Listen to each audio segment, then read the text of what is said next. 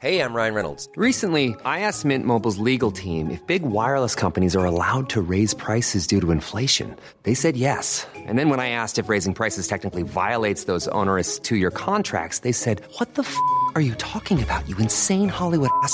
So to recap, we're cutting the price of Mint Unlimited from $30 a month to just $15 a month. Give it a try at mintmobile.com slash switch. $45 upfront for three months plus taxes and fees. Promo for new customers for limited time. Unlimited more than 40 gigabytes per month. Slows. Full terms at mintmobile.com.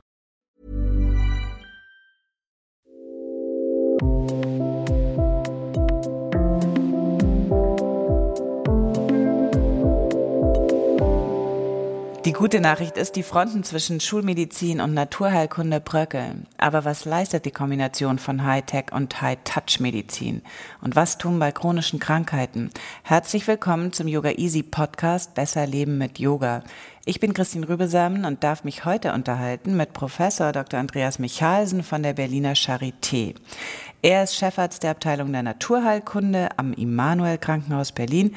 Jemand, der genau erklären kann, wie Fasten, Schröpfen, Ayurveda und natürlich Yoga helfen können, wer der innere Arzt ist, was Intervallfasten genau ausrichtet, warum Hartz-IV-Empfänger von den Segnungen der Naturheilkunde ausgeschlossen sind und ob ein warmes Bad tatsächlich gegen Depressionen hilft. Jetzt verrate ich euch schon mal, ja. Und natürlich eure Fragen. Los geht's. Der Untertitel Ihres Buches mit der Kraft der Natur heißt, was wirklich hilft. Mhm. Warum brauchen wir die Naturheilkunde, wenn wir doch eine gute Schulmedizin haben? Weil die, ja, wir, wir brauchen die Naturheilkunde jetzt, also in unserem Zeitalter sehr, weil sich die Erkrankungen verändert haben. Die Menschen haben sich verändert, die Menschen werden älter und der Erfolg der Schulmedizin ist quasi zum Problem geworden. Man nennt es auch das Kulissenphänomen. Ähm, dadurch also, dass die Menschen nicht mehr mit 30 oder mit 40 an Verletzungen, Unfällen, Lungenentzündungen sterben, ähm, erleben sie chronische Krankheiten. Und die Schulmedizin hat, das kann man ihr nicht übel nehmen, aber versucht, diese chronischen Erkrankungen mit dem gleichen Muster zu behandeln wie die akuten lebensbedrohlichen. Und das hat zwei Konsequenzen. Es klappt erstens meistens nicht und es ist sündhaft teuer. Und deswegen ist jetzt für mich ähm, die Naturheilkunde ähm, moderner wie nie zuvor, weil die Naturheilkunde immer nur die chronischen Erkrankungen im, im Blick hatte. Da haben Sie schon ganz schön viel äh, und Wesentliches äh, zusammengefasst. Wir, wir, gleich mal ein kleines Beispiel hier äh, auf dem Weg hierher. Mhm. Äh, wir sind am Wannsee. In der S-Bahn haben äh, jede Menge Leute, ist mir aufgefallen, so, so sich an den Augen gerieben und so mhm. irgendwie so, ich, ich, weiß auch nicht, nässende Augen ist vielleicht so ein bisschen dramatisch, mhm. aber ähm, ich habe das Gefühl, äh, dass die Augen im Sommer sind besonders gereizt mhm. sind mhm. durch Wind und Sonne. Ähm, was kann denn, was macht denn zum Beispiel jetzt, wir machen gleich wieder weiter mit dem mhm. richtigen Inhalt, ja. aber was kann, wie heilt man zum Beispiel eine hartnäckige äh, Bindehautentzündung in der Naturheilkunde? Die Naturheilkunde hat äh grundsätzlich so zwei Komponenten. Das eine ist, dass sie erstmal versucht, die Selbstheilungskräfte zu mobilisieren. Und das ist also nicht so, dass man dann jetzt dafür spezielle Augentropfen äh, suchen würde, sondern man versucht über Kneipmaßnahmen, also Wasseranwendung, vielleicht im ganzen Gesicht, im Körper, über Bewegung, Entspannung, über Ernährung, äh, den Körper zu befähigen, dass er besser mit diesen ähm, Situation mit diesen Reizen umgehen kann. Und das zweite Prinzip ist aber dann kommt natürlich dazu, dass man vielleicht tatsächlich Heilpflanzen äh, oder äh, spezielle Naturmittel für die Augen äh, hinzufügt. Aber das Grundziel ist eigentlich, dass man nicht so sehr schaut, Bindegewebs, äh, äh, äh Binde, dass man nicht Augenentzündung, Bindehautentzündung mhm. oder ähm, das Gelenk tut weh, sondern dass man eigentlich grundsätzlich erstmal denkt, wie kann ich dem Körper so viel Kraft geben, dass er es selber schafft. Mhm. Ähm, welche Heilpflanzen helfen dem Auge? Bin ich doch neugierig. Ja, da gibt es bezeichnenderweise die Heilpflanze Euphrasia, das heißt Augentrost. Äh, das ist ein Klassiker, da gibt es auch Salbenzubereitungen oder Tropfenzubereitungen. Da gibt es Augentropfen von Vileda. Wir machen ganz Ja. kurz Werbung. Ich, die heißen so, oder? Ja, ja, ja, ja, ja, genau. Okay.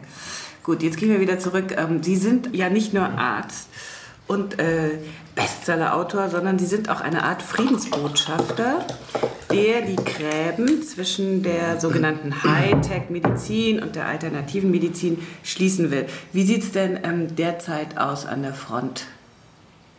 Auch die Front ist ähm, relativ befriedet. Also es gibt natürlich immer ein paar hartgesottene, ähm, vielleicht auch eher die älteren Jahrgänge von Professoren oder von Ärzten, die noch an der alten Gegenüberstellung, an der alten Kampfhaltung äh, festhalten.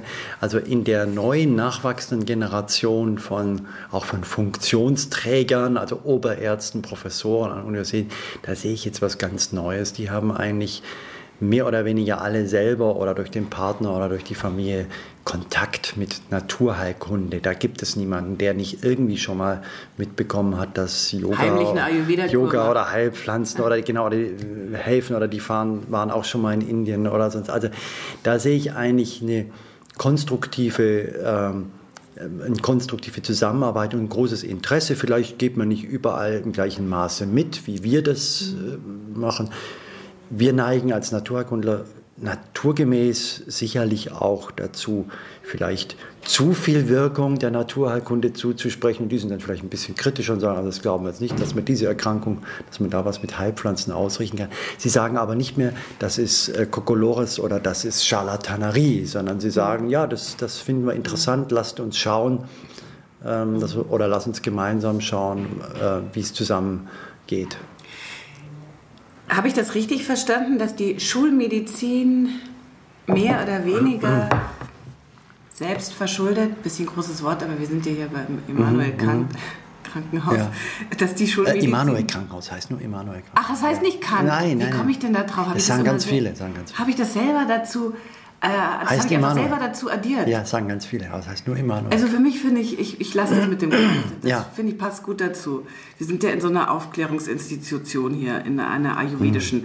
Also ähm, die Schulmedizin ist in einer Sackgasse gelandet. Stichwort ähm, Überdiagnose, Übertherapie, Nebenwirkungen äh, der Medikamente. Meine Frage ist jetzt, warum ist niemand äh, dort in der Schulmedizin selber äh, darauf gekommen? Warum, ist da, warum hat da keine Reflexion selbst stattgefunden?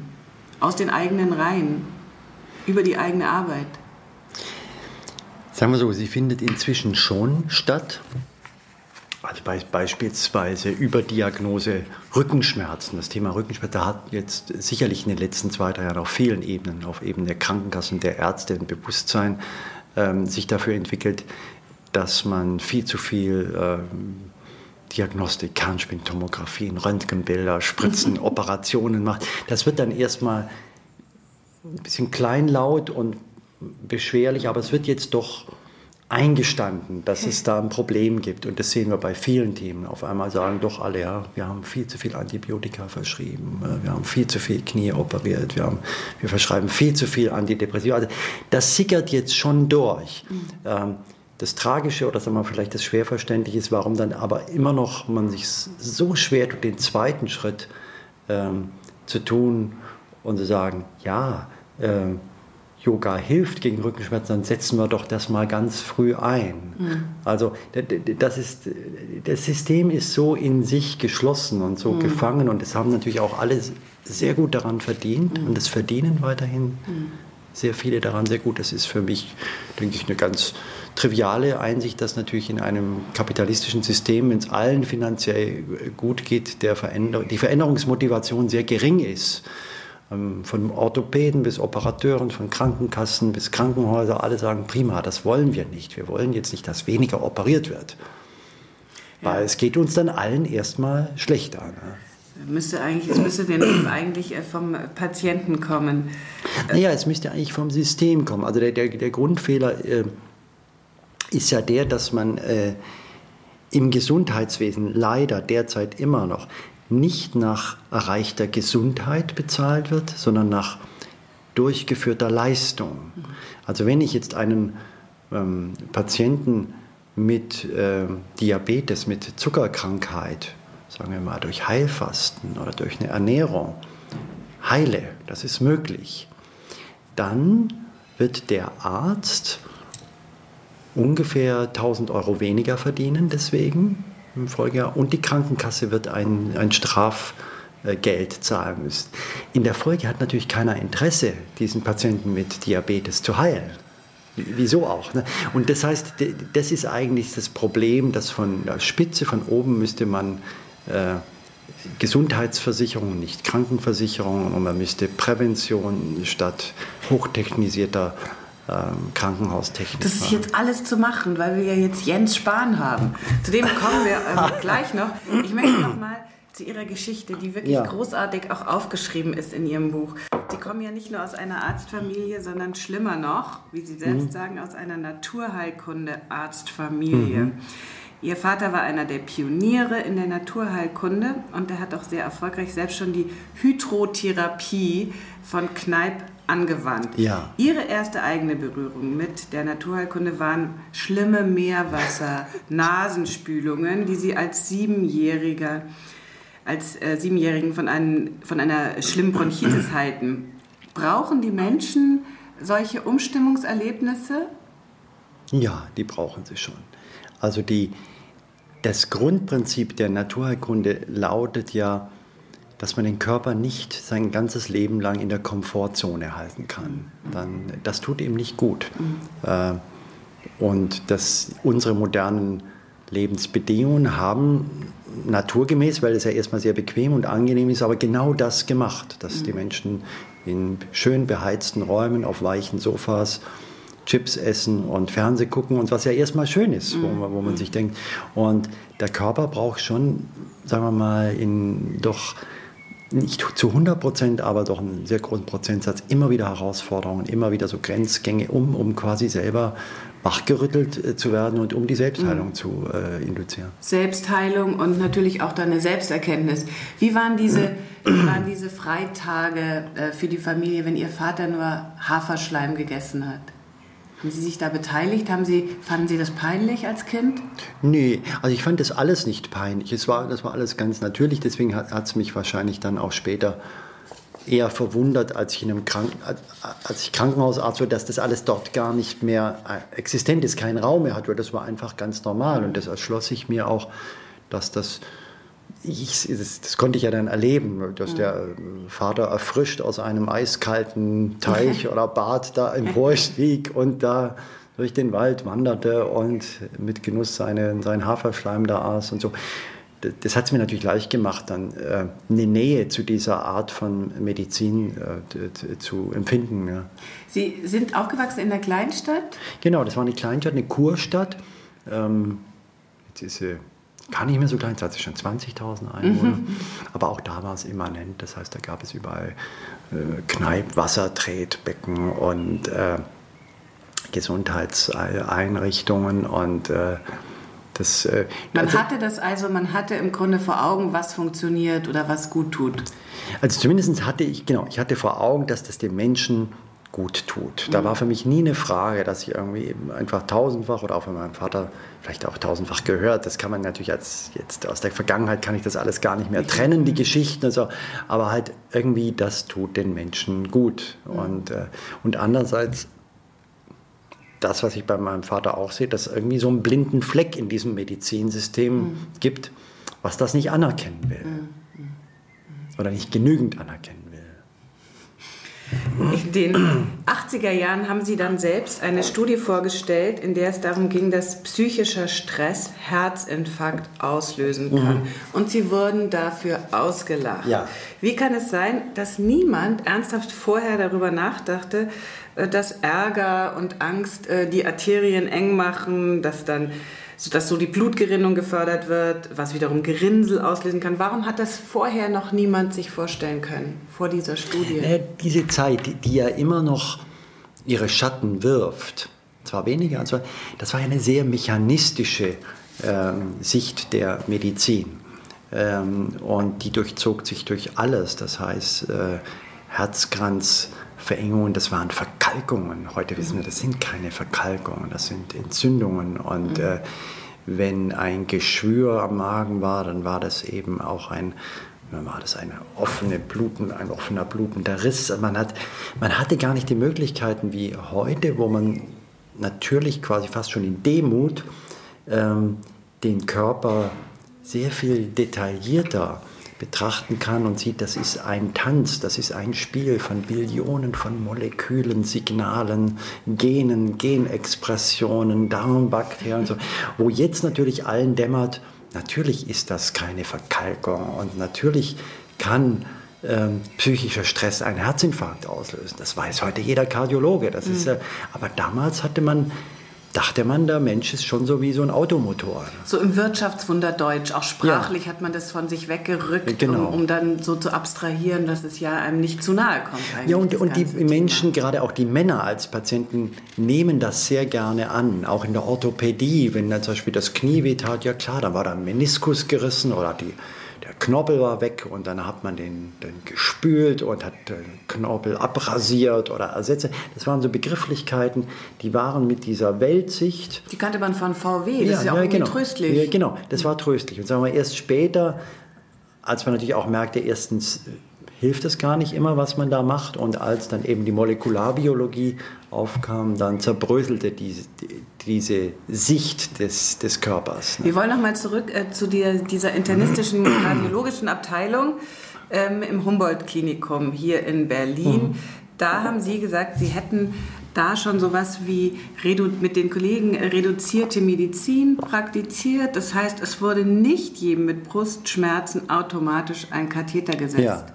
Ich hoffe, dass ich das jetzt so richtig verstanden genau. habe. Genau, das war also da, da, bin ich auch sehr dankbar. Das war eine hervorragende Ausbildung, die ich da genoss und das war ein sehr mutiger ähm, Chefarzt, Professor Timme, der ähm, entgegen dem Mainstream, der damals schon eigentlich eher auf Menge, auf Masse ausgerichtet war, damit man mehr verdient und mehr Leistungsvolumen hat, uns quasi bei jeder Visite geprüft hat. Ähm, ob wirklich alle Medikamente notwendig sind oder ob man nicht welche wegstreichen kann, der noch weiter ging, der auch bei einer Intensivstationsreanimation, bei einer Wiederbelebung als erstes die Frage stellte, ob wir sicher wären, ähm, dass das jetzt sinnvoll ist, ob wir etwas wüssten über den Patienten, ob seine Vorerkrankung, ob, ob überhaupt eine Chance besteht, dass er nochmal ein normales Leben hinausgeht. Also der immer ein nachhaltigeres Ziel mhm verlangte von dem jungen Arzt zu wissen oder zu kennen. Und das fand ich, war eine hervorragende Schule, war sehr streng, war sehr hart, mhm. weil man eben nicht so Standard einfach machen konnte, sondern man wurde dann wirklich auch mal lang gemacht, wenn man da einfach unüberlegt irgendwas aufgeschrieben mhm. hat.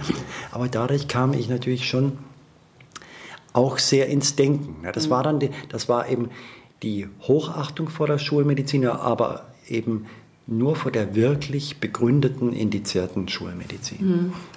Sie haben auch geschrieben, dass schon ab drei Medikamenten, die eingesetzt werden, die verschrieben werden, die Ärzte im Grunde kaum noch einen Überblick haben, äh, zu welchen Nebenwirkungen ja, das ja. eigentlich kommen kann.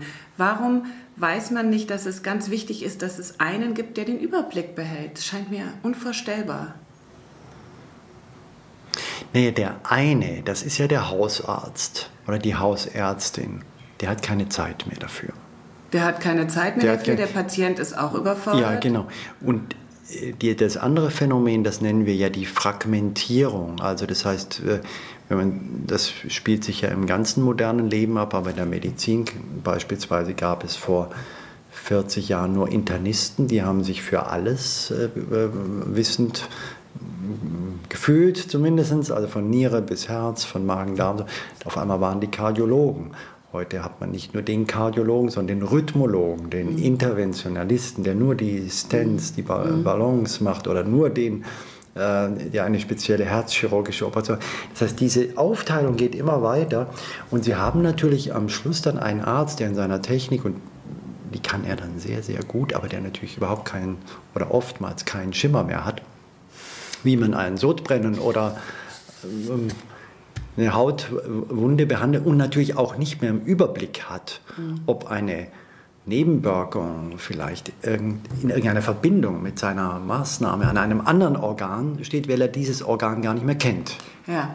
Also es ist ein Symptom der Überforderung, äh, das wir sowieso aus der modernen Welt kennen. Was heißt denn das klingt hoffnungsvoll, wenn ich das richtig gelesen habe. Was heißt denn die Kombination, ähm, die Sie, glaube ich, gut finden, von High-Tech und High-Touch? Ja, genau. Ja, das ist so, es gibt ja dieses Stichwort der integrativen Medizin. Ähm, ich und auch die meisten akademischen Naturkunde, wir wollen ja keine Alternativmedizin. Wir sagen ja nicht unseren Patienten jetzt, äh, lass dir den Krebs nicht wegoperieren, sondern mach nur Mist, weil das wäre ja mhm. gefährlich und äh, töricht. Sondern wir reden ja von der guten Verbindung. Und zum einen äh, ist es eine Würdigung der schulmedizinisch technisch-industriellen Erfolge, die ja da sind. Mhm. Wir können beispielsweise beim Rheuma heute mit molekularen Medikamenten sehr viel mehr erreichen als vor 20 Jahren. Es gibt kaum mehr Patienten, die im Rollstuhl sind. Mhm. Oder eben, wenn man äh, eine neue Herzklappe braucht, dann ist es heute sehr viel angenehmer als vor 20, 30 Jahren, sich diese Operation zu sehen. Das ist High-Tech. Und das andere ist High-Touch weil die Naturheilkunde letztlich eine traditionelle Medizin ist. Es ist eine berührende, eine spürende, eine sprechende Medizin und das symbolisiert High Touch, also äh, quasi zurück zu den Sinnen, mhm. was, was für die Naturkunde ein ganz zentrales Thema ist. Ne? Die Zunahme der chronischen Volkskrankheiten, die es eben nötig mhm. macht, dass man darüber nachdenkt, mhm. wie, wie äh, diese integrative Medizin funktionieren könnte, ähm, die resultieren, das war mir nicht klar, auch aus Falschmedikamentierung? Ja, also die, die, die Zunahme der chronischen Erkrankungen hat drei große Gründe. Dass wir alle älter werden? Das erste ist, dass wir alle älter werden. Chronische Erkrankungen, alle, der größte Risikofaktor für eine chronische Erkrankung mhm. ist das Lebensalter. Man mhm. weiß gar nicht genau, warum wir alle so viel älter werden mhm. heute. Es ist nicht nur der technische Fortschritt. Es sind, mhm. ähm, beschäftigt viele Forscher, warum ist das so. Aber egal, wenn, wenn der Mensch 90 wird, hat er in der Regel zu 100 Prozent irgendeine chronische Erkrankung, die hat er mit 40 noch nicht. So, mhm. das, das, das, das, erste. das Zweite ist natürlich, wir haben ein, in der in der Mehrzahl einen ungesunden Lebensstil, einen für unseren Körper ungesunden mhm. Lebensstil. Summa summarum mit zu wenig Bewegung, mit zu viel Stress und mit schlechter Ernährung mhm. und zu viel Ernährung. Mhm. Und das Dritte ist, dass quasi eine, ein Teufelskreis sehr oft in Gang kommt, dass ein Mensch beispielsweise ein Medikament gegen eine erste Beschwerde, die vielleicht durch einen schlechten Lebensstil entstanden ist, einnimmt und dieses Medikament hat als Nebenwirkung Gewichtszunahme oder dieses Medikament hat als Nebenwirkung Depression, was dann den Menschen dazu führt, dass er sich weniger sportlich bewegt. Und so geht quasi ein Teufelskreis äh, in Gang, wo zwar das ursprüngliche Problem behoben ist, aber zwei oder drei andere Probleme entstehen und das summiert sich dann auf. Mhm. Zur Bewegung kommen wir ähm, gleich noch. Jetzt, was ist mit solchen Dingen, die sich, die vielleicht früher auch da waren, die man heute vielleicht nur mehr wahrnimmt? Unter denen fast alle leiden, so Eisenmangel, Schilddrüse, äh, Zunahme von Autoimmunkrankheiten bei Frauen. Ist das auch was, was jetzt erst in, was, was irgendwie mit unserer Zeit zusammenhängt oder haben wir das vorher einfach übersehen? Das sind, jetzt ähm, unterschiedliche Themen. Also Eisenmangel ist, ist vor allem natürlich ein Problem in, in Entwicklungsländern, in Entwicklungsregionen oder natürlich heute bei sehr äh, einseitiger Ernährung. Das gibt es immer noch, oder, oder bei jüngeren Frauen, wo die Regelblutung mhm. sehr, sehr stark mhm. ist. Ähm, das, denke ich, würde ich jetzt separat mhm. besprechen. Der andere genannte Bereich der Schilddrüsenerkrankung und der Immunerkrankung, das ist problematisch. Wir wissen, dass, dass diese Immunerkrankungen, wenn ich sie jetzt mal alle zusammenfasse, sind stark in der Zunahme begriffen. Und es gibt natürlich da Theorien, Diskussionen, warum das äh, so ist, man weiß es nicht genau. Aber es zentriert sich so um zwei große Themenbereiche. Das eine ist das Darmmikrobiom, also dass man doch heute die Bakterienzusammensetzung im Darm mhm. als die Brut, als, als, das ist quasi die, die Zentralfabrikationsstätte aller. Immunzellen. Und da scheint bei unserer Form der Ernährung und des Stresses derzeit ordentlich was äh, durcheinander zu kommen. Und das Zweite ist, das hat die Mind-Body-Medizin herausgefunden, dass Stress und jede Art von psychischer Belastung eine stark störende Wirkung auf das Immunsystem hat. Und bei Rheuma zum Beispiel sehe ich das tagtäglich. Ich habe mir das immer angewöhnt bei Menschen, die eine rheumatoide Arthritis, also diesen schweren Gelenkrheumatismus haben, zu fragen, was war, erzählen Sie mir mal, wie waren diese Monate, als diese Krankheit sich zum ersten Mal zeigte. Und das ist wirklich ungelogen. Ich habe noch nie gehört, dass jemand sagte, ja, da ging es mir gut oder da war das, äh, da, hat, mhm. da war nichts, da waren keine. Jeder sagt eigentlich, das war ein schlimmes Jahr, das waren schlimme mhm. Monate, da hatte ich ging ich Konkurs oder war in Scheidung oder mein Kind hatte eine Schwerkrankheit. Also dieser Stress als Faktor für Immunerkrankungen, der ist wissenschaftlich und in, aber auch eben noch viel stärker in meiner Überzeugung ein ganz großer Faktor. Mhm. Ähm, den, zu den Grundprinzipien der Naturheilkunde gehört ja gehört die Annahme, wie Sie schon gesagt haben, dass wir unsere Selbstheilungskräfte stärken. Ja. Das würde also voraussetzen, dass wir erstmal ein Wissen haben, also Kenntnis über ja. unsere Situation, dass wir einschätzen können, wie viel Stress ist gut, Eustress ja, oder wie das heißt, und wann ist es zu viel. Wir müssten also ähm, genau, äh, ohne uns in die Tasche zu lügen, zu gucken, wie unser Leben ist, was da im Gleichgewicht ist und was nicht. Und dann kommt auch noch dazu, dass wir Reiz und Reaktion stärken können. Mhm.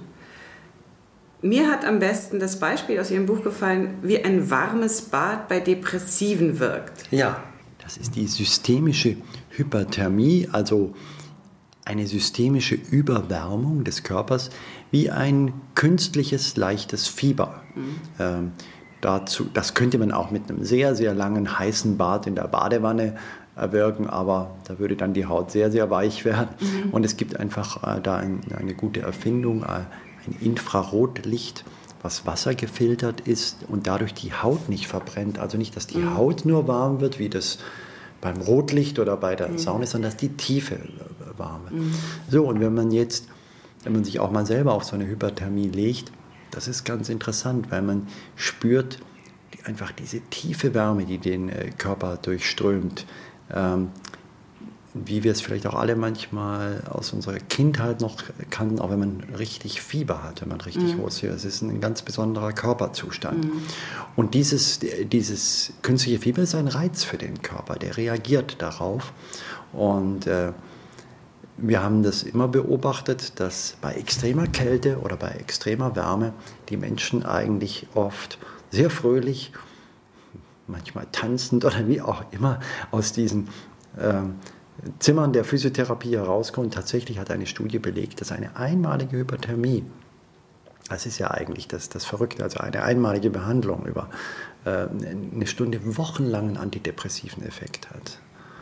Und äh, das, das, sind, das ist zum Beispiel auch eine, Depression ist für mich ein wunderbares Beispiel, wo ich denke, wir haben Kälte, wir haben Wärmeanwendung, wir haben Yoga, wir haben Meditation, wir haben Sport. Also wenn ich das zusammenrechne, könnten wir wahrscheinlich 90 Prozent aller Pillen wegschmeißen. Mhm.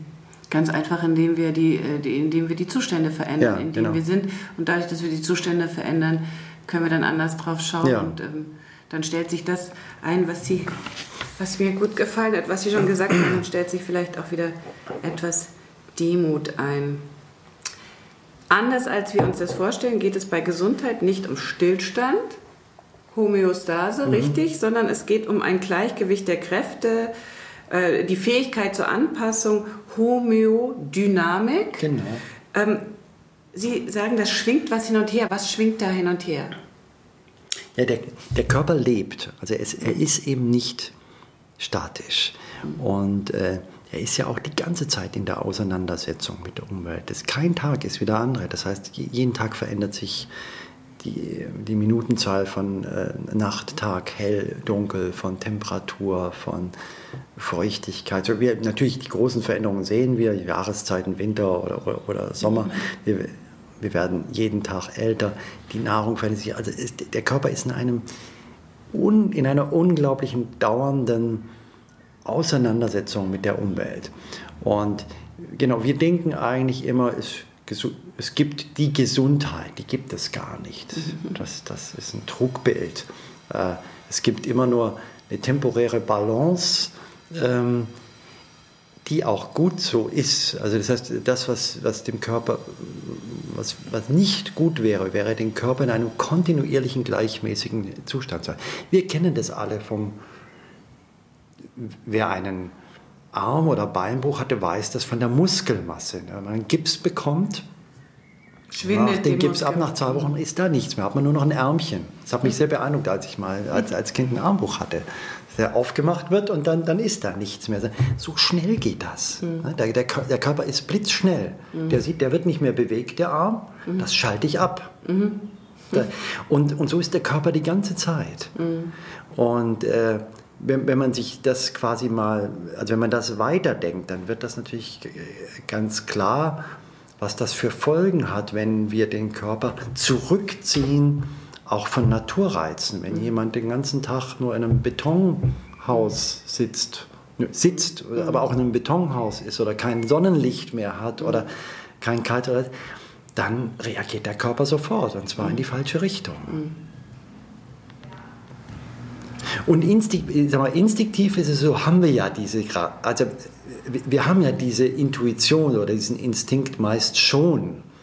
Das, deswegen glaube ich, ist es auch so, dass viele Menschen jetzt das Gefühl haben, wieder, sie müssten in den Wald oder sie müssen in die Natur. Oder im Sommer spüren wir es ja alle. Alle wollen raus und alle wollen in, in das Wasser. Oder Alle ziehen sich aus. ja, alle wollen barfuß laufen. So. Das ist ja keine fixe Idee, sondern das ist der Rest dieses Impulses, der sagt, das brauchst du jetzt auch. Ja? Ähnlich ist es mit Fasten und mit Essen und so.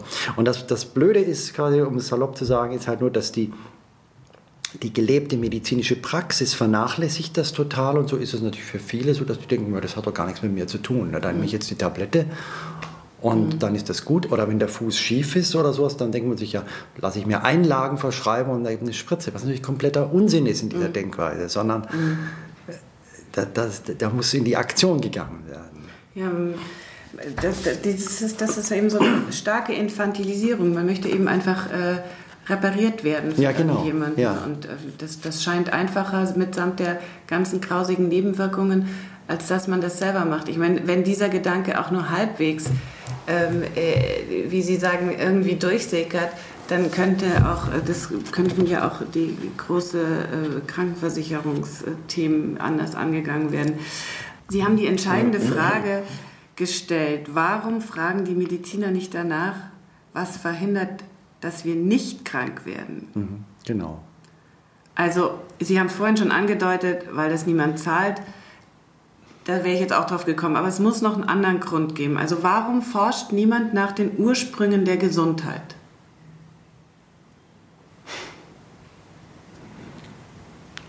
Bitte, es kann nicht nur das Geld sein. Wir müssen noch irgendwie Nein, es ist, es ist was anderes finden. es, es ist schon äh, das Geld, aber natürlich ist es vor allem auch die Philosophie oder die Denkweise, die natürlich noch aus dieser mechanistischen Ära ähm, herrührt, also wo man eben davon ausgeht, der Körper ist an sich eine Maschine, er ist also mechanisch und er ist aber erstmal gesund und wenn etwas defekt ist, kann es aus sich heraus sich nicht reparieren, wie sich auch ein Auto nicht reparieren kann. Und deswegen wird der Defekt behoben. Und ähm, als Arzt, wenn man in der Ausbildung ist, wird dieses System dauernd bestätigt. Ich weiß das auch noch selber, wenn Sie den ganzen Tag auf der Intensivstation sind und, und, und Herzkette, Sie manipulieren ja dauernd mit, da wird Adrenalin gegeben, da wird eine Herzdruckmassage, Infusion und Beatmung. Das funktioniert ja auch alles. Das heißt, Sie erleben die ganze Zeit in Ihrem Handeln, dass das so stimmt, dieses Mechanische. Sie, sie, sie, Götter in Weiß. Genau. Sie abstrahieren aber nicht, dass das eben nur für diese akute, vital bedrohliche Situation funktioniert. Adrenalin können Sie ja auch nicht länger als ein paar Minuten geben. Da würde Ja. der Körper ähm, naja, abschalten. Aber diese Bestätigung führt, führt quasi dann zu so einer Überzeugung, dass die gesamte Erkrankung, dass das alles so ist. Und Sie haben nicht mehr die, den Weitblick, den Rückblick, um überhaupt sich zu überlegen, ja, was, das ist doch jetzt nur die, das ist doch nur die letzte Sekunde. Was war denn die Jahre davor? Also das, Das ist ja auch langweiliger. Also das ist, hat ja auch, äh, liefert ja auch wenig Drama. Es liefert wenig, gar kein Drama. wenige, Wenige äh, Es ist große, mühsam, es ist große mühsam. Erfolge. Also da kommt man dann vielleicht äh, auf eine, was weiß ich, äh, traurige, äh, traurige Schlemmerfilet-Kindheit äh, oder Ja. wie auch immer, was dann alles Langweiliges rauskommt und da muss man sich dann überlegen, wie kann man das, die, das Gleichgewicht Ja, das würde, das würde nur durch eine andere Honorierung und durch eine andere Wertschätzung äh, wäre das möglich. Das, das habe ich auch in meinem Buch geschrieben, dass, dass man im Prinzip den Arzt, der äh, einen Patienten dazu kriegt, ähm, durch ein Gespräch, durch, durch eine überzeugende Einflussnahme, dass er nicht Bluthochdruck, Diabetes, ähm, Übergewicht, Fettstoffwechselstörung und dann keinen Bypass, Zähne- der müsste mehr Wertschätzung und mehr Geld bekommen als der Herzchirurg, der das zehn Jahre später macht. Heute ist es aber so, der Herzchirurg hat natürlich das größte Renommee Ja. wie der Hirnchirurg auch, ne, der vollbringt Unglaubliches. Ne. Er, er, die vollbringen auch Unglaubliches, aber in einer, in einer aber in einer logischen Argumentation ist es eigentlich das Letzte in der Kette. Ne. Also die, die, die Anamnese müsste anders stattfinden und auch anders honoriert werden. Und der Patient müsste das gespiegelt bekommen. Das ist natürlich auch das Thema. Wenn, wenn die quasi dass die herzchirurgische Abteilung des Krankenhauses ein Tempel ist, der nur noch blinkt und, und die größte Aussage, dann bestätigt das natürlich auch dem Patienten, dass nur das wichtig ist. Ja. Und wenn er dann wieder beim Hausarzt ist und der sagt, Mensch, soll ein bisschen weniger Wurst essen und sowas, das hat überhaupt kein Glamour, das hat Ja, nichts. das ne? hat kein Glamour, das, ist, das ist mickrig und daneben Ja, die genau. Topfpflanze, dann, das Genau, will man genau. nicht. Ja. Was ich trotzdem nochmal fragen muss, weil äh, das alles klingt jetzt sehr danach, als könnten wir, als, als liegt die Betonung sehr auf dem Lebensstil und wir könnten viel durch unseren Lebensstil ändern. Äh, Das, das ist mir natürlich sehr nahe, als Ja. Yogi logischerweise total vertraut, Ja, steckt mir ja. praktisch in den Knochen. Trotzdem würde ich der Fairness, halb, Fairness halber gerne einmal fragen, was mit den Krankheiten sind, die einfach unfair zuschlagen. Also die, die Ja, trotz, ja. also das gibt es ja auch, Genau. weil sonst, sonst kommen wir hier sozusagen, ähm, ohne dass wir es wollen, äh, äh, diskutieren wir hier so praktisch subkutan die Schuldfrage Ja, mit. Und ja, dann genau. ist jemand, ähm. Das ist ja auch immer der Vorwurf an die Naturkunde, sie wäre missionarisch, asketisch und sie würde die Schuld äh, dem Kranken geben, der aufgrund seines Lebens jetzt die Rechnung äh, bekommt. ne? Das ist richtig, da muss, da muss die Naturkunde auch aufpassen. Da gibt es auch äh, negative Auswüchse. Bei Krebs ist das für mich so. Krebs ist sehr viel weniger häufig lebensstilbedingt, als die meisten Menschen glauben. Krebs ist wirklich äh, Pech in den meisten Fällen, ne? Spontanmutationen Ja. und so weiter. Und Krebs ist für mich auch ein hervorragendes Beispiel, wo ich sehr dankbar bin, was da am technischen, medizinischen Fortschritt gerade passiert. ja. Der, Weil weil- da hat die Naturheilkunde nämlich nicht viel zu bieten, äh, äh, nur, nur ergänzend. Ne? Aber nochmal, der, der der andere Punkt ist halt schon, dass ich darauf insistiere, dass, dass die Relation ist so brutal. Also bei Herzinfarkt, Schlaganfall, Diabetes, ähm, Bluthochdruck, dass 90 Prozent dieser Erkrankungen wären vermeidbar. Nur 10 Prozent, 5 bis 10 Prozent bleiben übrig. Die Relation ist so brutal, dass ich sage, da bestehe ich drauf, dass man dann das auch als solches äh, wahrnimmt. Weil es so eine verrückte Relation ist. Und ich sehe nicht, und es ist für mich immer bei, bei- ich kriege das Argument oft so, ja, Spielverderber und immer alles. Und ich habe es selber ähm, gerne Musik gemacht, mach, ich liebe Kunst und alles und war viel in der Rockmusik. Ich weiß sehr wohl, dass äh, Keith Richards nicht als teetrinkender ähm, Falafelesser irgendwie der gewesen wäre, der er ist, sondern dass manchmal auch das Leben eine andere Geschichte schreibt oder dass sich jemand ganz bewusst für einen ungesunden äh, Lebensstil Jetzt kümmert entscheidet. sich aber auch schon Pamela, seine Frau, so heißt sie, glaube ich, seit äh, vielen, vielen Jahren darum, dass er sehr, sehr, sehr gesund lebt. Und Das deswegen kann er sich diese Ex Exzesse auch leisten. Damit sind wir wieder dabei. Ich würde sagen, äh, wenn äh, Keith Richards würde ich Ihnen hier in allen zustimmen, bin ich mir ganz sicher. Das stimmt, das habe ich auch gelesen, dass er jetzt vom, wie heißt das, vom Saulus zum, äh, zum, Paul, äh, zum Paulus. Aber es, was der Punkt halt so, es, es bleibt natürlich immer eine persönliche Entscheidung. Wichtig ist mir nur, dass man für diese Entscheidung die richtige Information kriegt und dass nicht etwas anderes suggeriert wird. Ne? Und äh, es ist halt auch so, was ich meine, was ich oft entgegne, wenn dann gesagt oh, Schuld und, oh, und äh, äh, hier so, so, so Asketentum und Zeigefinger. Zeige- es geht mir ja nicht um den Selbstzweck, sondern es ist einfach kein Spaß, einen Schlaganfall zu kriegen. Mhm. Und wenn man dann 15 Jahre mit einer Halbseitenlähmung rumläuft, das ist nicht, das ist nicht lustig. Mhm. Und wenn ich den verhindern kann, äh, dann möchte ich den gerne verhindern. Aber könnte es nicht auch sein, dass die äh, in, in all ihrer Argumentation davon ausgehen, dass die Menschen, wenn sie es nur wüssten, sich dann auch entsprechend verhalten würden? Und vielleicht ist das aber die falsche Annahme. Vielleicht sind die Menschen so äh, in ihre der Einfachheit halber zusammengefassten schlechten Gewohnheiten verliebt und hängen da so dran, dass ja. sie sagen, lieber, lieber ähm, mein äh, Wurstaufschnitt viermal am Tag, äh, als dass ich da irgendwas ändere. Es muss jetzt mal gesagt werden, es gibt natürlich auch gute Gewohnheiten. Zum Beispiel täglich Yoga üben oder ein, zweimal die Woche. Zum Beispiel mit uns auf Yoga Easy, dem Online-Yoga-Studio. Ihr könnt uns zwei Wochen gratis und unverbindlich testen. Einfach auf www.yogaeasy.de slash Podcast Gutschein gehen und den Gutschein einlösen. Versucht's einfach mal. Gehen Sie davon aus, dass die Menschen, sofern sie Zugang haben zur Bildung und zur Information, äh, das dann auch umsetzen oder müssen wir nicht auch damit rechnen, dass ein bestimmter Prozentsatz einfach äh, nicht äh, zu belehren ist? Sie, sie, erreichen nie alle und das wäre ja vermessen, das, das zu glauben. Mhm. Ähm, und, äh, aber ich bin Optimist.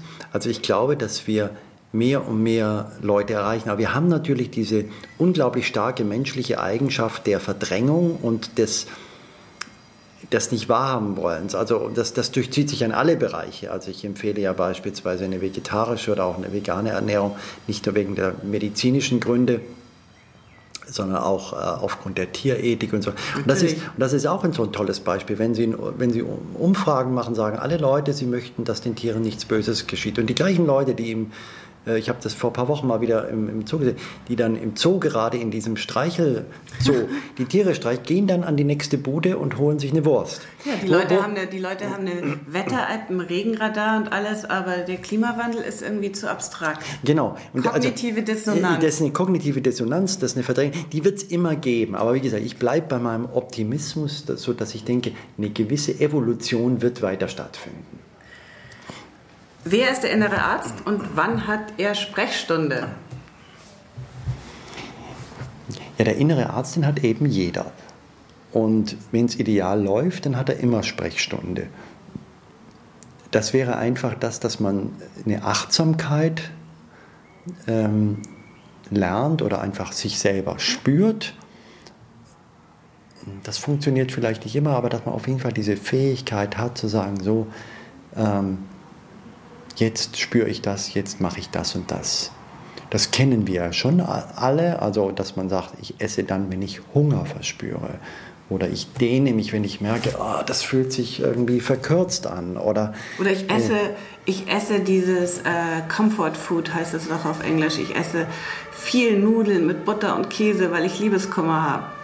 Nein? Ist auch okay. Oh. Das ist für eine Situation auch okay.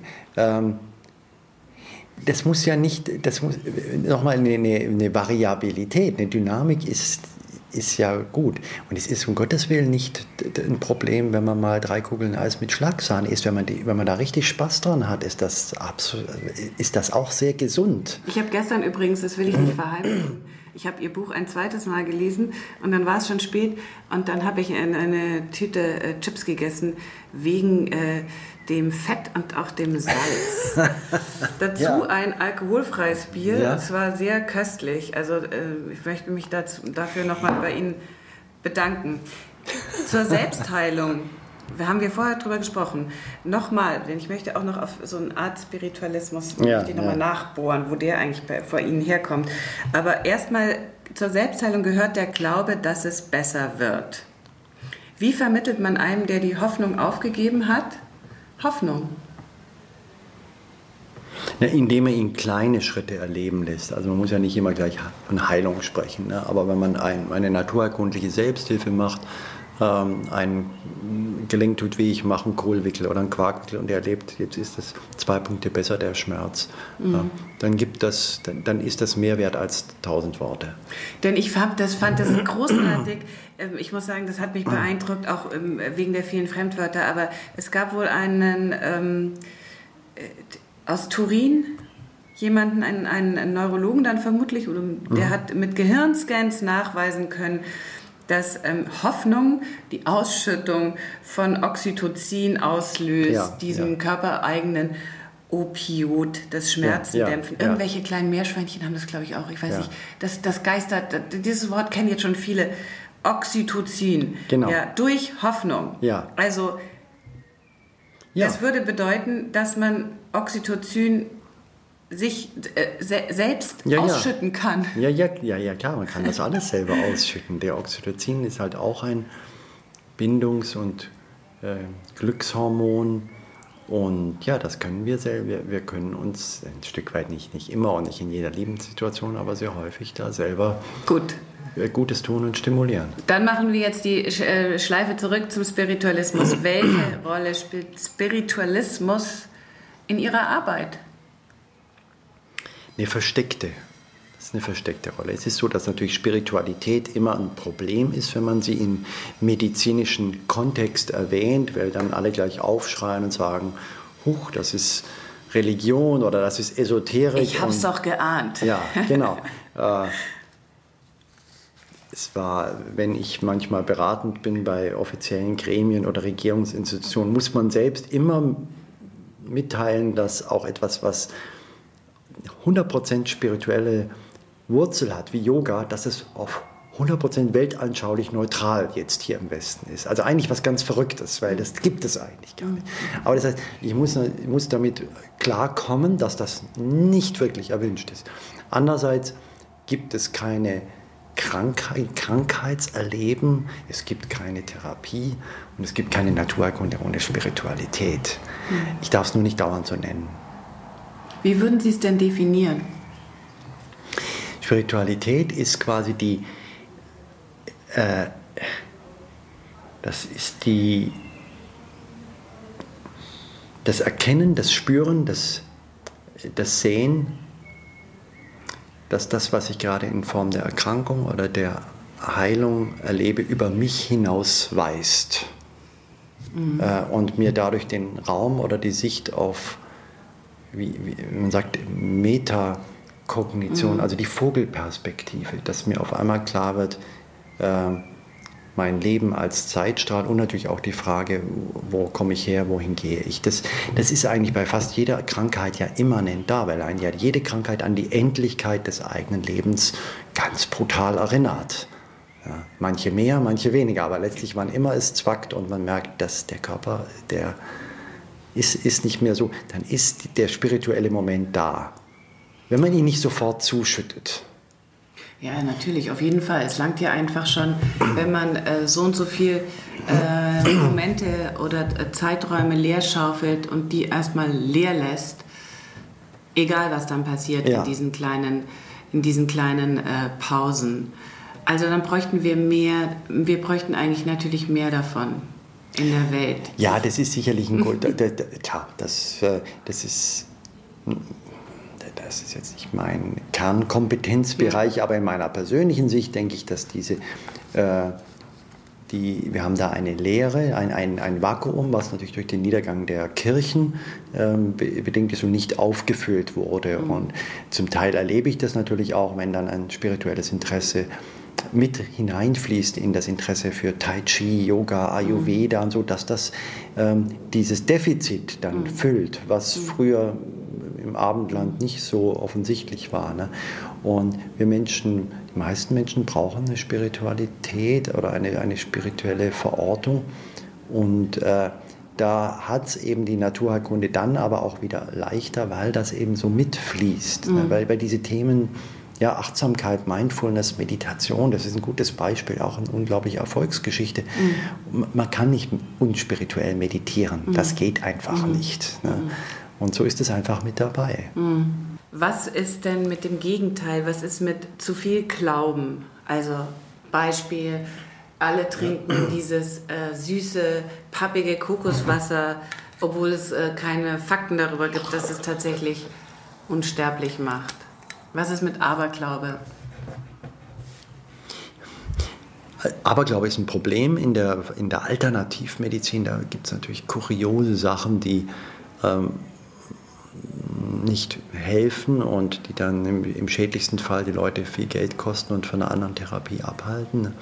Und dann gibt es natürlich einfach sehr viel Hype, Marketing, Zeitgeist, nicht nur in der Naturkunde, aber da die Naturkunde natürlich sehr stark auch im Bereich der Ernährung, der Superfoods und der neuen fancy Bewegungsformen. Äh, Hier stehen Walnüsse auf dem Tisch, möchte ich noch mal ja. kurz dazwischen rufen. Was ist denn Ihr Lieblingsfood? auf jeden Superfood. Fall nicht Gucci-Beeren und äh, Chia-Samen. Also ich versuche da so, so eine, ich ärgere mich schon sehr, sehr über diese Sachen. Ne? Also, also, also Chiasamen finde ich, wenn man die erstmal lang genug eingeweicht hat, dann kann man damit, glaube ich, auch so Löcher in der Wand stopfen. Also ja, ich ärgere mich über diese, äh, über das Vergessen. Also in, in, der Naturerkunde gibt es das Konzept der Vollwerternährung, das wurde von Professor Leitzmann auch definiert und da ist zum Beispiel das, der regionale, der saisonale Aspekt und auch der Fairtrade, das Soziale mit im Begriff. Und ich frage mich immer, wie kommt ein Biomarkt dazu, wo wir Leinsamen hier in Brandenburg in Hülle und Fülle haben, wie kommen die dazu, Chiasamen anzupreisen, die vier bis fünfmal so viel kosten und über einen halben Globus gefahren werden müssen oder geflogen oder geschifft werden müssen. Also das ist so eine Inkonsequenz, die mich schon nervt. Ja, das ist schrecklich. Ähm, ein anderes, ein anderer, äh, äh, anderes Glaubensthema ist die Diät oder das Intervallfasten. Das ist ähm, nicht nur eine Erfindung der Frauenzeitschriften, sondern auch Sie finden das toll und Sie finden das sinnvoll. Äh, warum?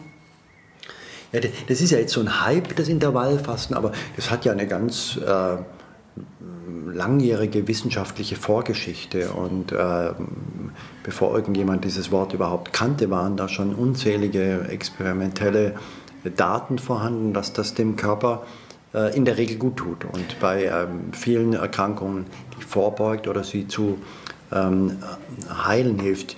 Jetzt ist natürlich auch, jetzt, wird, jetzt wird es gerade vollkommen übertrieben. Das gehört auch wieder ja. zu, der, zu dem zu dem üblichen dramaturgischen Ablauf. Ne? Äh, erst wird das nicht gesehen, dann wird es übertrieben und ich denke, so in zwei, drei Jahren hat es dann seinen Platz gefunden. Dieses Intervallfasten, das, das, das, Grundprinzip ist ja fest in der Kulturgeschichte der Menschen ja. ver, verankert und äh, da gibt es dann halt verschiedene Ausformen. Man kann sich lange zum Beispiel wissenschaftlich darüber streiten, über das Frühstück, weil das Frühstück an sich eine sehr stoffwechselmäßig eine sehr sinnvolle Mahlzeit mhm. ist. Also es wäre sinnvoller, eine gleiche Menge Kalorien morgens zu essen als abends, wenn man ab, abnehmen will.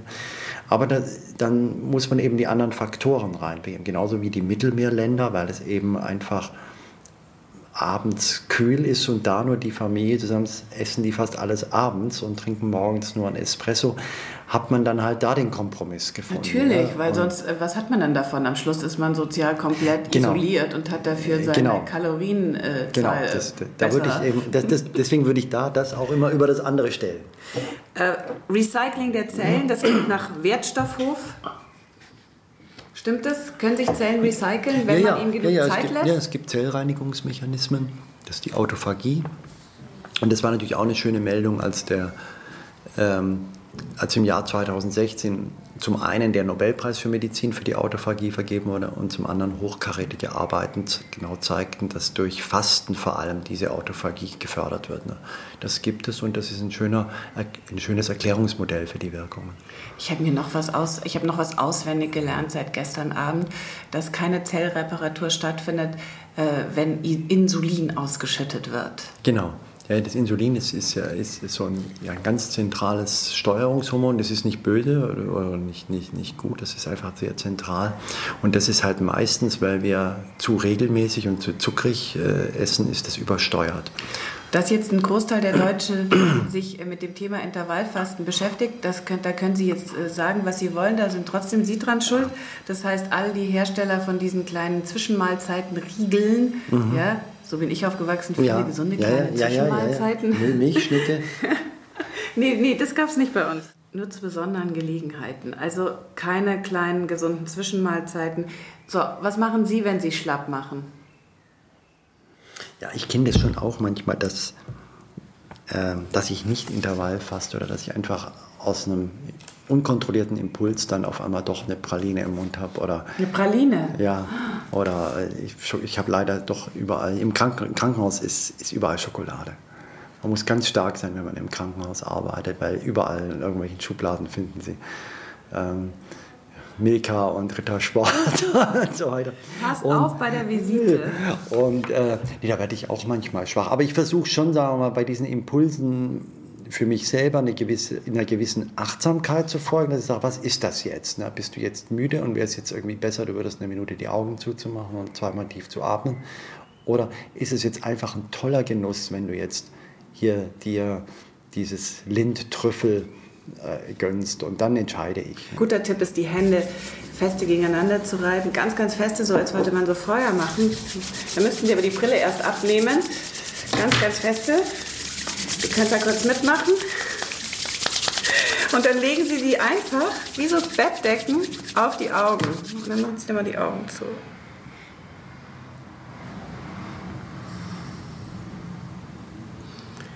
Ja. Also, Sehr schön. Ja, irgendwie macht es die Augen so ein bisschen, ruht die Augen äh, ganz schnell aus. So, wir sind fast am Ende. Jetzt äh, schnelle, oberflächliche Antworten. Ja? Mhm. Vegetarisch oder vegan? Mio, Ja? Ihr. Sie. Part-Time vegan. Part-time vegan. Das Also heißt, immer vegetarisch, immer lacto-vegetarisch, 80% vegan. Okay, also für Sie kein äh, schickes äh, Shrimps-Risotto. Um Niemals. Gottes Willen. Schrimps ist das Schlimmste, was man essen kann. Ja, was ist das? Das ist einfach nur Das fürchterlich, sind nur oder? Medikamentenrückstände, Pestizide und gequälte Tiere. Voll, ja. Entschuldigung. Nee, bitte, das muss ja unbedingt gesagt werden. Massentierhaltung, ähm, darüber haben wir schon viel gesprochen in dem Podcast. Das wollen wir auch nicht unterstützen. Mandelmilch oder Sojamilch oder Hafermilch? Mandelmilch. Mandelmilch. Keine Sojamilch wegen der Produktion auch oder? Nee, die schmeckt mir nicht so. Mhm. Und die flockt auch zu viel aus im, im Espresso. Reismilch? Mag ich im Prinzip gerne, aber es gibt bei Reismilch doch das Problem der Arsenrückstände. Mhm. Insofern würde ich nicht empfehlen und dann halte ich mich auch selber dran, das in größeren Mengen zu verzehren. Mandelmilch. Ich ahne doch Schlimmes. lecker. Ja, aber ich ahne Schlimmes. Vermutlich ungezuckert. Ja. Hm. Aber manchmal mache ich Zucker rein. Zucker, Zucker ist nicht böse. Okay. Nee, Zucker In- ist überhaupt nicht böse, finde ich auch. Also in, in gewissen limitierten Mengen. Ähm, wann zum letzten Mal so richtig äh, üppig mit Spiegelei gefrühstückt? Vor 15 Jahren. Oh Gott, was war da los? Da habe ich noch Eier gegessen. Ja. Und da war ich in einem Hotel.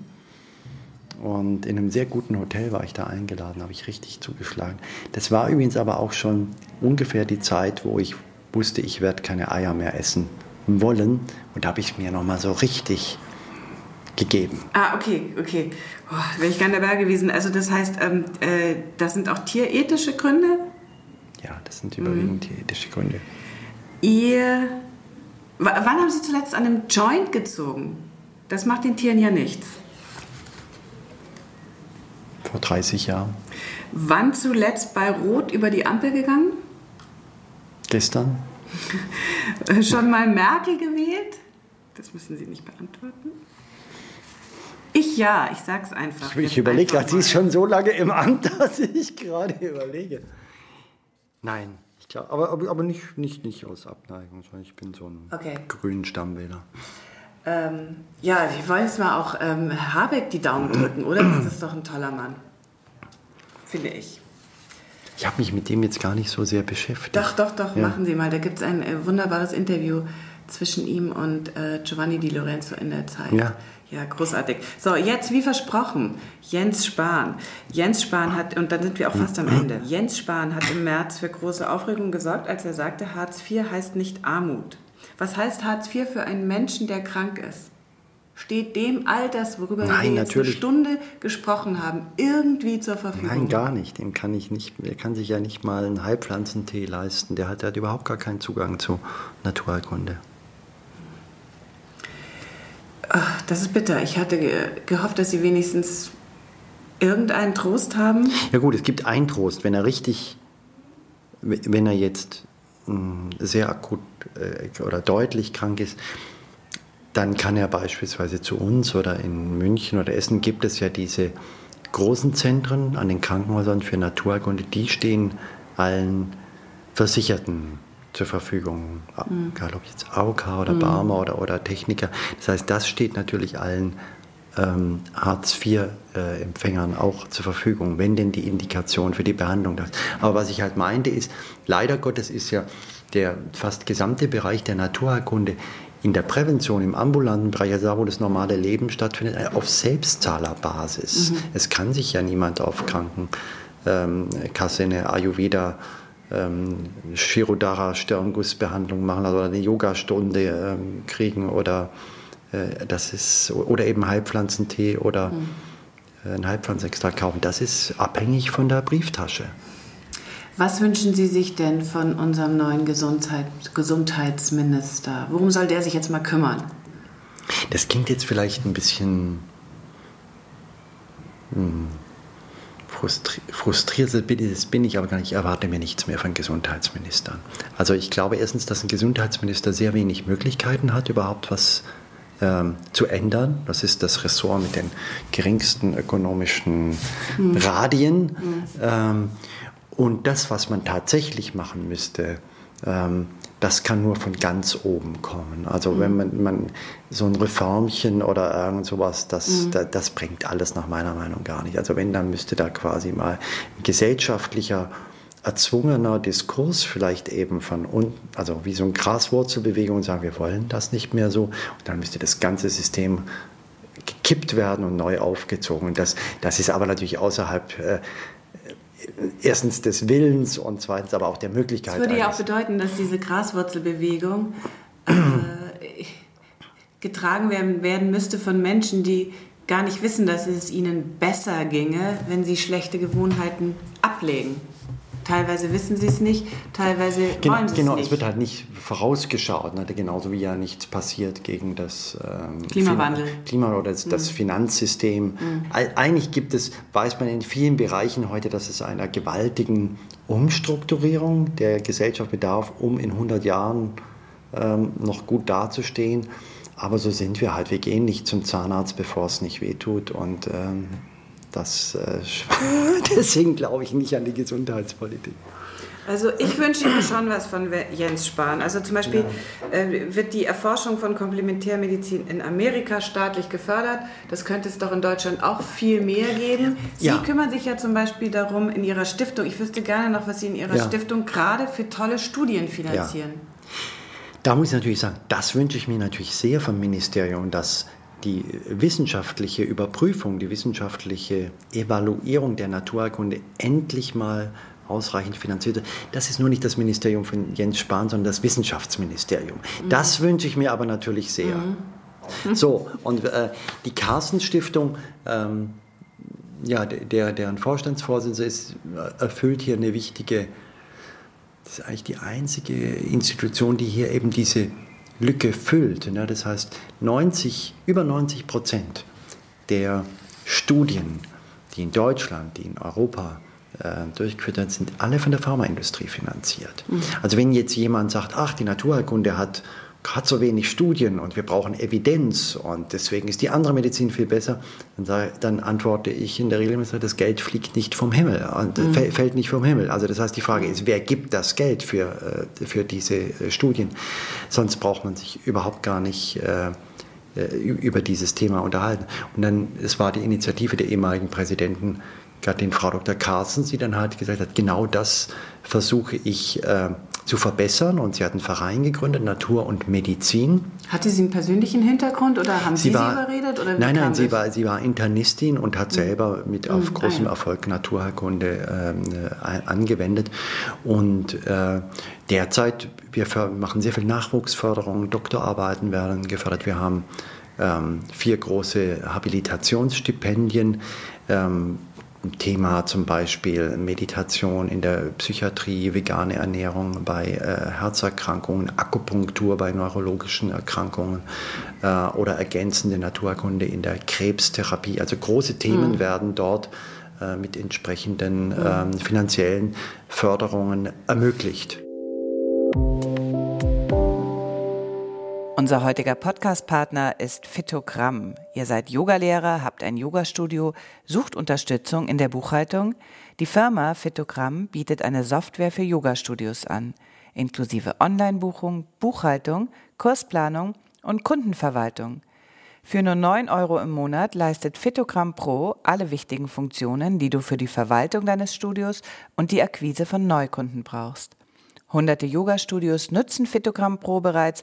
Die Kölner Macher kennen sich deshalb gut aus, weil sie selbst passionierte Yogis sind. Ihr könnt das Ganze ohne Risiko testen bei monatlicher Kündigungsmöglichkeit. Wenn du mehr erfahren möchtest, dann geh auf phytogramm.pro slash easy. Jetzt habe ich noch vier Fragen, drei, drei schnelle Fragen von unseren Abonnentinnen. Hilft Ayurveda bei Multiple Sklerose? Teils. Also Multiple Sklerose ist eine schwere Erkrankung, selbstverständlich, das brauche ich hier gar nicht hier, hier auszuführen. Es gibt, sie wird in Indien ähm, seit Jahrzehnten auch mit Ayurveda behandelt und es gibt schon sehr viele gute Verläufe ähm, durch äh, Ayurveda-Behandlung und sie kann sehr gut beschwerdelindernd äh, wirken, die Ayurveda-Medizin. Also ich würde jedem Kranken, der Zugang dazu hat, äh, empfehlen, das mit zu versuchen. Mhm. Äh, zweite Frage. Äh, bei einer Dame wurde äh, ein stark erhöhter Harnsäurewert ja. gemessen nach der Fastenmethode 16,8. Jetzt trinkt sie zweimal täglich einen Esslöffel Apfelsaft im Wasser. Das scheint irgendwie ähm, ein Mittel zu sein, um den Harnsäureweg wieder in Ordnung zu bringen. Gibt es da einen Zusammenhang zwischen dieser, diesem Intervallfasten und dem Harnsäurewert? Dass der so hoch geht? Ja. Je, Behauptet ja, Ihre Ärzte? Nein, also äh, beim, beim Intervallfasten ist es eigentlich nicht bekannt. Beim Fasten ist das bekannt. Mhm. Also wenn man heil fastet, also mhm. Heilfasten beginnt eigentlich erst ab vier Tagen, wird mhm. ja meistens eine Woche äh, gemacht. Da ist das bei jedem Menschen so, mhm. dass die Harnsäure mhm. nach oben geht. Das ist nicht schlimm, die normalisiert sich dann, die geht dann auch später wieder runter. Beim Intervallfasten ist es mir nicht bekannt. Mhm. Was tun gegen Lipohypertrophie? Ach, da gibt es leider nicht viel. Das, mhm. diese, dieses gutartige Wachstum der, der Fettzellen und auch der, der Lipome und da ist kein Kraut gewachsen, leider.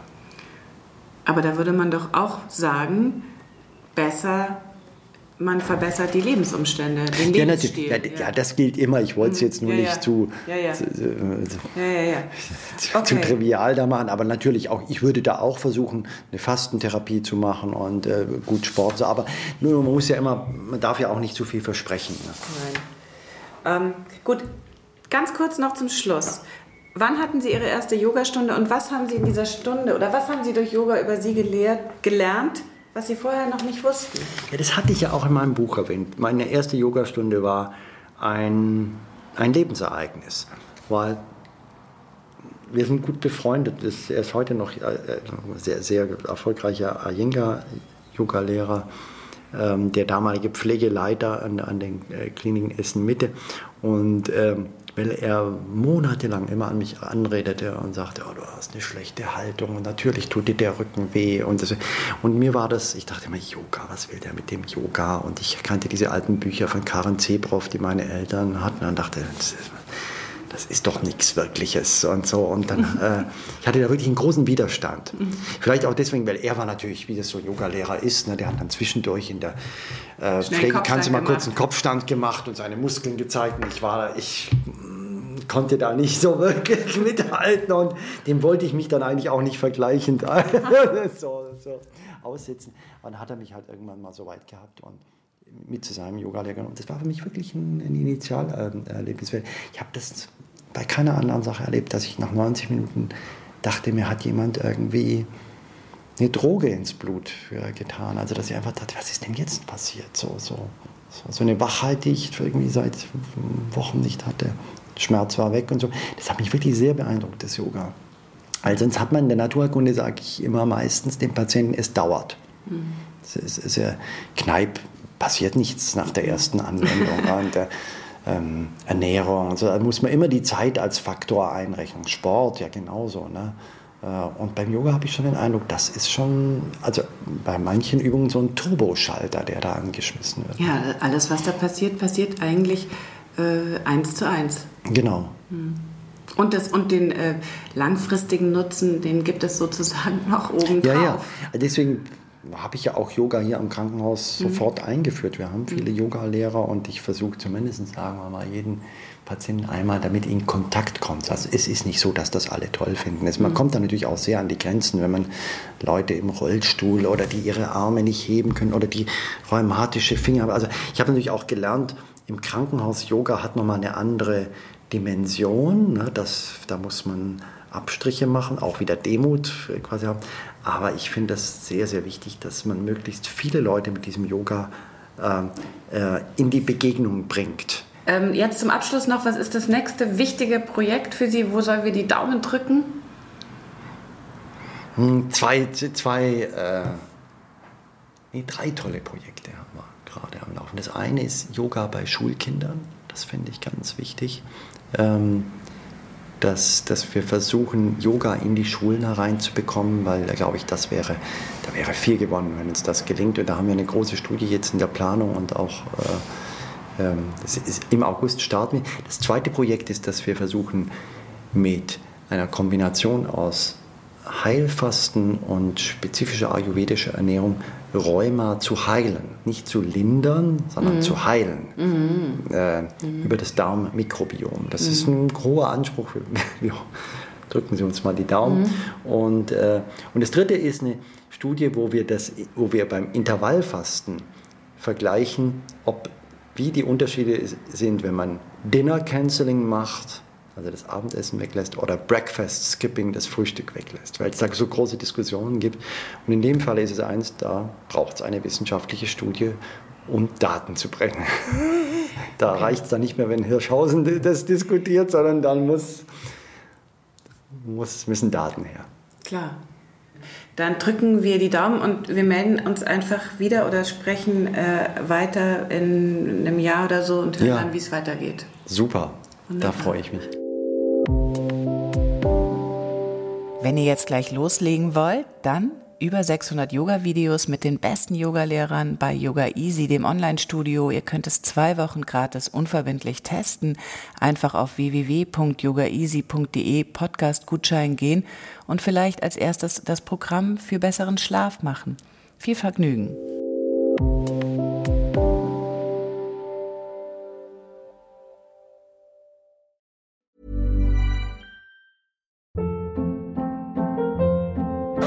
Hold up. What was that? Boring. No flavor. That was as bad as those leftovers you ate all week. Kiki Palmer here, and it's time to say hello to something fresh and guilt-free. Hello Fresh. Jazz up dinner with pecan-crusted chicken or garlic butter shrimp scampi. Now that's music to my mouth. Hello Fresh. Let's get this dinner party started. Discover all the delicious possibilities at hellofresh.com.